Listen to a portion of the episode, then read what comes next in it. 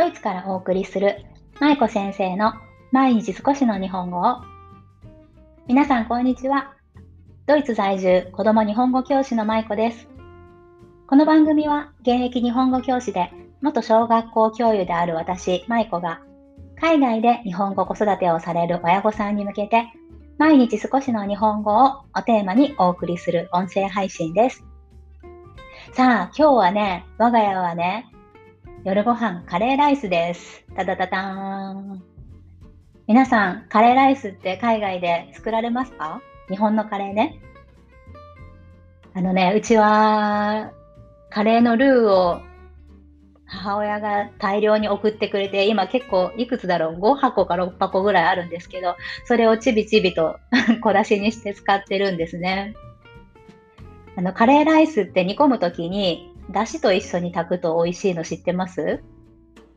私、ドイツ来る前を知らなかったんですけど、恥ずかしながら。こっちに来てから、こっちの日本人の友人がね、教えてくれて、それからずっとカレーの、あの、カレーを炊くときは、だしの、あの、パックとか、だしを入れて炊くようにしています。本当にね、すごく美味しいので、ぜひやってみてください。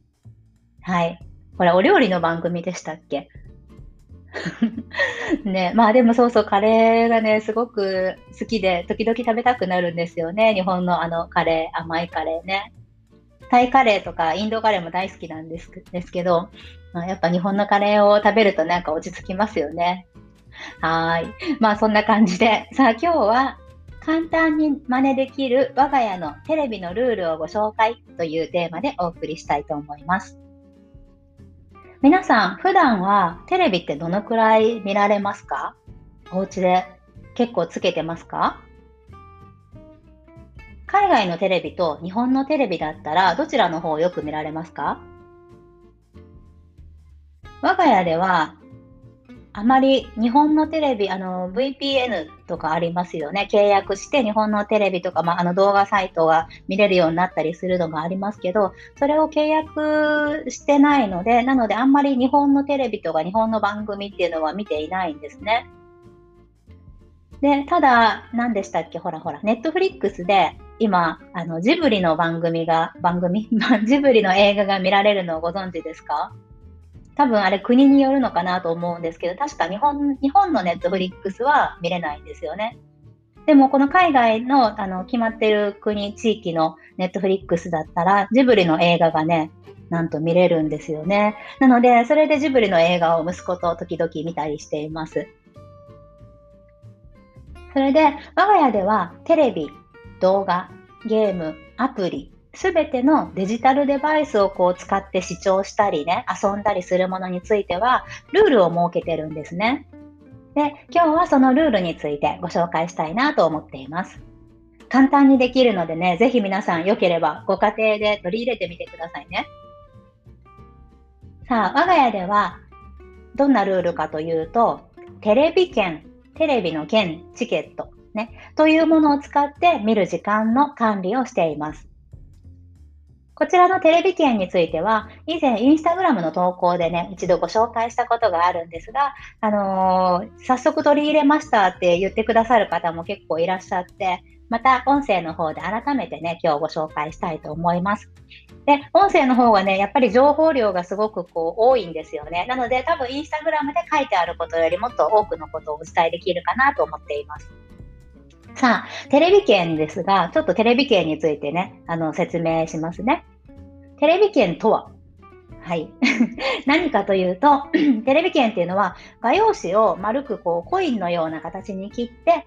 それに10分って書いたもの。ただ、それだけなんですね。でそれを我が家ではテレビ券と呼んでいます。で、その10分と書いた丸い画用紙が3枚あるんですね。つまり10分かける3つなので30分ですよね。で、我が家では30分分のテレビ券を発行しています。発行とか言うとちょっとあれですけど、なんか硬いイメージですけど、私がただ、あのー、画用紙切って作っただけなんですけどね。はい。それを3枚使っています。で、使い方の流れですが、見るまでの流れがどういう風になっているかというのをお話しします。まず、うちの息子、4歳半なんですけど、息子がテレビを見たいなーってこう思いますよね。あ、今日ちょっとテレビ見たいなーって思います。そうすると、息子はその次に何をするかというと、そのテレビ券をパパかママ、私か夫に渡します。で、この時に息子はテレビ券の使う枚数、全部で3枚あるってさっきお話ししましたが、この枚数は自分で決めてもいいっていうことになっています。つまり、1枚使って10分見てもいいし、3枚使って30分見てもいい。ね。これはいつでも好きな時に、そして好きな枚数だけ使っていいよっていうことを決めています。ね。あの、見るタイミングも息子が決めます。朝見たかったら朝使うし、夜見たかったら夜使うし、ということですね。で、その後、テレビ券を、えっ、ー、と、私か夫に渡しますよね。で、テレビ券なんですが、もともと小さい箱に入ってるんですね。小さい2つの箱を用意しておいて、1つの箱には、まだ使えるよって書いて貼っています。ね。で、もう1つの小さい箱の方には、もう使ったよって書いてあるんですね。で、もともとテレビ券はこちらのまだ使えるよの箱にいつも入れています。そして息子が見たいなと思ってテレビ券を何枚か持って私か夫のところに来てテレビ券を渡します。それで私と、私か夫が、あ、そう、今見たいんだね、いいよって言ったら息子はまたテレビ券を受け取って、もう使ったよの箱に今度はテレビ券を入れます。そういう流れですね。で、その後はもうあの自分でテレビを見るという流れなんですが、まあ一応の流れとしてはそういった感じでテレビ券を使っています。はい。で、テレビ券ね、あのー、今使い始めて半年ぐらいかな、半年もうちょっとかな、ぐらいなんですけど、すごくね、いいんですよ。ね、で、何がいいかというと、そのいいポイントをね、今日は3つお伝えします。とてもおすすめで、皆さんにもぜひ取り入れてほしいなと思うので、今日ちょっと熱く解説してるんですが、本当にね、あの、すごくいいんですよ。で、そのいいポイントとして、1つ目、ね、3つのポイントの1つ目です。まず、時間の管理、タイムマネジメントですよね。それがしやすいことが一つの大きないい点かなと思っています。どういうことかというと、うちではテレビの、そのテレビ券を使うときにはいつもタイマーと連動させて、連動というか一緒に使っているんですよね。なので、息子がテレビの券を、テレビ券を持ってきます。そして私たちが OK ってして、で、箱に移動しますよね。もう使ったような箱に移動した後、どうするかっていうとね、息子は一人でタイマーを取ってくるんですね。タニタのタイマー使ってるんですけど、タニタのタイマーを取ってきて、で、自分でその時間を設定します。10分のテレビ券1枚使うんだったら、10分って自分で、あの、ピピピピって入力して、で、テレビを自分でつけて、で、自分でタイマーをスタートして、そして見るっていう風にしています。なので私たちはね、ほとんど口出しすることないんですよね。で、まあそういうふうにタイマーと一緒に使うことで終わる時間が可視化できますよね。あと何分っていうのがよく見えて、あの、わかりやすいのでいいですし、あと親の方も、あと何分だねっていうことがすごく言いやすいですね。今日は10分だから、あと、あ、あと3分で終わるねとか、ね、今日はたくさん見れるねとかいうふうに声かけもすごくしやすいのがいいポイントかなと思っています。さあ、2つ目のいいポイントです。責任感がついてきます。ね、責任感がだんだん子供についてくるのがとってもいいポイントだなと思っています。これはどういうことかというと、私の子育て論というかね、私のこう教育観なんですが、自分で物事を決めて判断して自分で動ける子供